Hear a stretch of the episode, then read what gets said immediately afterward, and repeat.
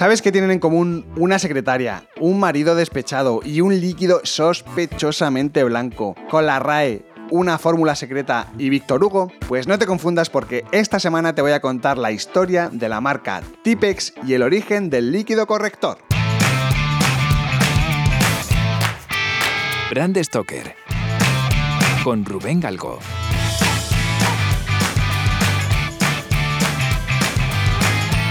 Hoy quiero hablarte de una de esas marcas que alcanzan cotas de popularidad tan altas que el público termina asociándolas con una clase de producto genérica. Y es que seguro que si te pregunto por una marca de líquido corrector, con las que tapas lo escrito con una especie de pintura blanca, ¿vale? Seguramente me digas Tipex.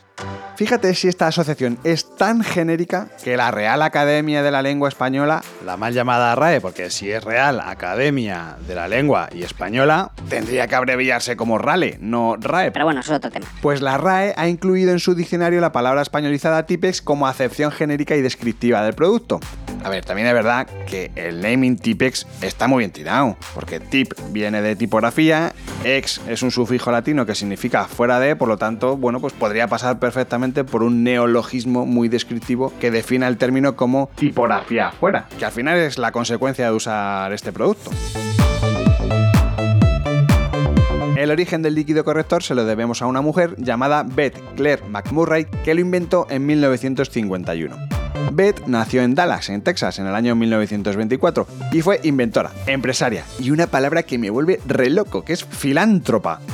En 1942 se casó con un soldado que estaba a punto de embarcar para ir a la guerra y adoptó su apellido, Nesmith. Por eso pasó a los anales de la historia como Beth Nesmith Graham. Aquel año de 1951, Beth Nesmith empezó a trabajar en el Texas Bank and Trust como secretaria. Justo entró cuando el banco estaba instalando las primeras máquinas de escribir eléctricas de IBM. A ver, a priori esto iba a ser una modernización que les iba a hacer pues el trabajo más sencillo, pero nada más lejos de la realidad. Nesmith y el resto de las secretarias empezaron a cometer más errores tipográficos que nunca, y cada error suponía tener que escribir la página entera de nuevo. Al final se ralentizaban las tareas de secretaría, la carga de trabajo se incrementaba y se desperdiciaba una cantidad ingente de papel. Así que Nesmith decidió buscar una solución al respecto. Disclaimer, si quieres saber cuál es el origen de la máquina de escribir, escucha el episodio que le dediqué a la marca Olivetti la temporada pasada. La solución estaba en su gran afición, la pintura.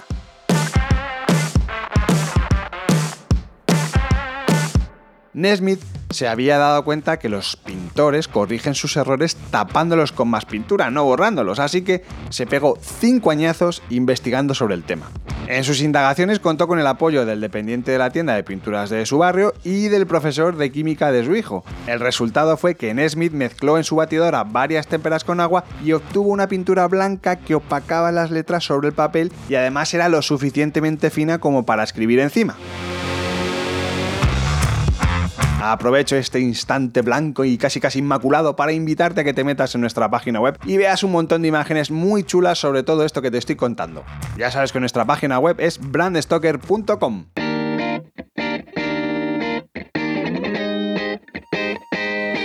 Este podcast es una iniciativa de Brand Stoker, el estudio especializado en creación y gestión de marcas de Rubén Galgo. Si lideras una empresa o eres la persona responsable de crear o rediseñar la marca de tu compañía, no dudes en ponerte en contacto con nosotros. Búscanos en nuestra web, brandstoker.com. Tras aquellos cinco años, Beth Nesmith había ascendido a secretaria del presidente del banco. Y bueno, pues oye, de alguna forma aprovechó su nueva influencia. Todas las semanas repartía entre las secretarias pues unas botellitas con su flamante líquido corrector y cada vez que cometían un error mecanografiando, pues cogían su botellita y aplicaban con un pincel aquella pintura mágica que les permitía escribir encima sin que se notara. Pero esto a sus jefes no les molaba nada. La demanda entre sus compañeras cada vez era mayor y Nesmith tuvo que empezar a fabricarlo a gran escala. Entonces llegó el momento en el que nuestra protagonista empezó a rumiar la idea de crear su propia empresa. Pero claro, el primer paso era etiquetar sus famosas botellitas blancas con un nombre comercial. Como suele ser habitual en categorías nuevas, esto lo hemos visto un montón de veces, pues buscó un naming muy muy muy descriptivo. Mistake out, es decir, error fuera.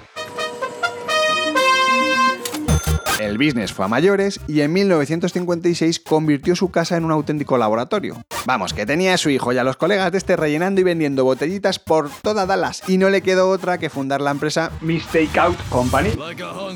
Los jefes de Nesmith cada vez recelaban más de que una empleada tuviera su propio negocio y bueno, pues la cosa es que a los dos años, después de constituir su empresa, la despidieron del banco.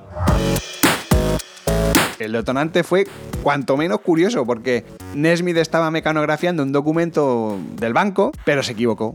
Y en lugar de poner el nombre del banco, puso el nombre y la dirección de su empresa. Así que bueno, como dijo Víctor Hugo, ¿no? Pues el futuro tiene muchos nombres. Para los débiles es lo inalcanzable, para los temerosos es lo desconocido y para los valientes es la oportunidad. Y estaba claro que nuestra Nesmith era una tía valiente, así que invirtió su finiquito en dar a conocer su producto. Es verdad que primero intentó sin éxito vendérselo a IBM, pero posteriormente hizo una inserción en prensa, en esta prensa especializada de productos de oficina. Bueno, la verdad es que le dio muy buenos resultados y más de 500 secretarias de todo el país empezaron a recomendar Mystic Out y superó los 400 pedidos mensuales. Pero lo más gordo estaba por llegar porque General Electric le encargó 300 botellas. Para 1967, Mistake Out ya facturaba más de un millón de dólares. Esto la convertía en una corporación, entonces tuvo que actualizar su nombre por el de Paper Liquid Corporation y dejarlo de Mistake Out solo como nombre comercial de su producto estrella. Además, hizo una inversión muy muy fuerte en unas instalaciones para automatizar todo este proceso, por lo que a mediados de los años 70 la empresa ya producía 500 botellas por minuto. Además, tenía más de 300 empleados y lo más curioso es que gozaba de una responsabilidad social corporativa, la famosa RSC, que está tan de moda, que era muy innovadora porque pasaba por la creación de una guardería, una biblioteca y espacios verdes para sus trabajadores. Pese a todos estos cambios, la esencia de su imperio era la fórmula secreta basada en una especie de polímero termoplástico pigmentado disuelto en un solvente volátil. En Roman Paladín era más difícil que capar a Dios. Entonces lo que hizo fue registrar los nombres Liquid Paper y Mistake Out porque era la forma más barata y sencilla de proteger su marca. Por aquel momento, Nesmith se había separado, casado y vuelto a separar. Su segundo exmarido, al que además ella había convertido presidente de la compañía para poder dedicarse a la filantropía y a las causas benéficas, se la jugó conocedor de los problemas de registro que acarreaba la patente del dichoso polímero de marras, decidió cambiar la fórmula del líquido corrector para que su exmujer no tuviera derechos sobre los dividendos del Mistake Out.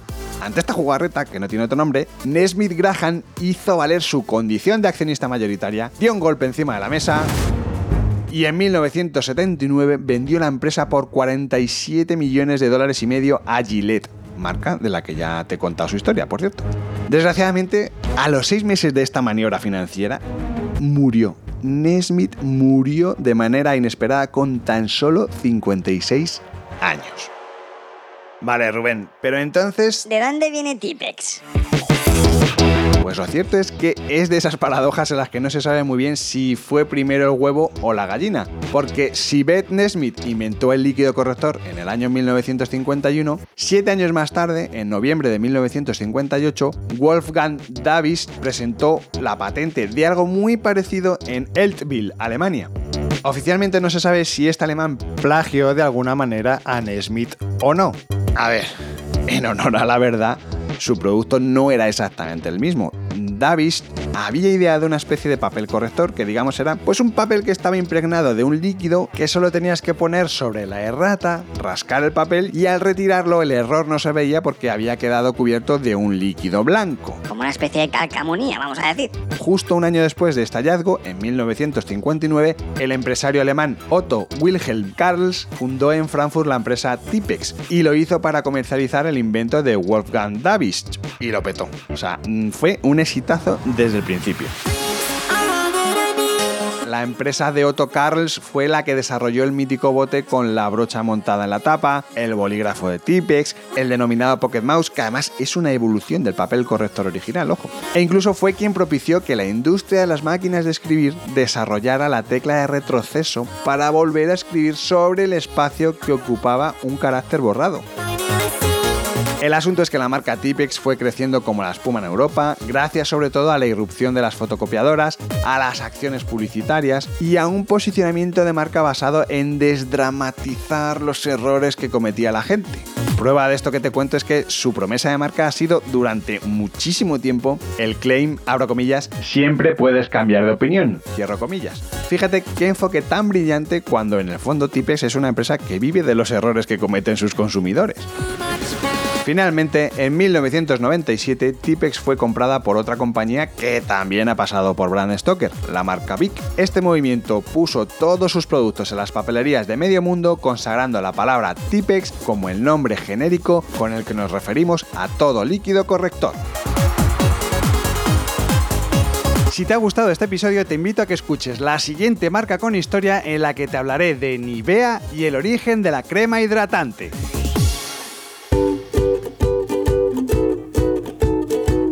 Has escuchado una producción del estudio Brand Stoker. Dirección, guion y locución, Rubén Galgo. Diseño sonoro, Miguel Galguera. Síguenos en redes sociales a través del usuario Brand Stoker o Crenecito, si me quieres seguir a mí. No olvides comentar este episodio, valorarlo con 5 estrellas, darle a me gusta, compartirlo en tus redes sociales. Y si te has quedado con ganas de más, te invito a que descubras más episodios y contenido adicional en brandstoker.com y aplicaciones móviles para iOS y Android. Y recuerda, como dijo Paul Rand, el diseño es simple, por eso es tan complicado. Hasta el próximo programa. ¡Chao! Con Rubén Galgo.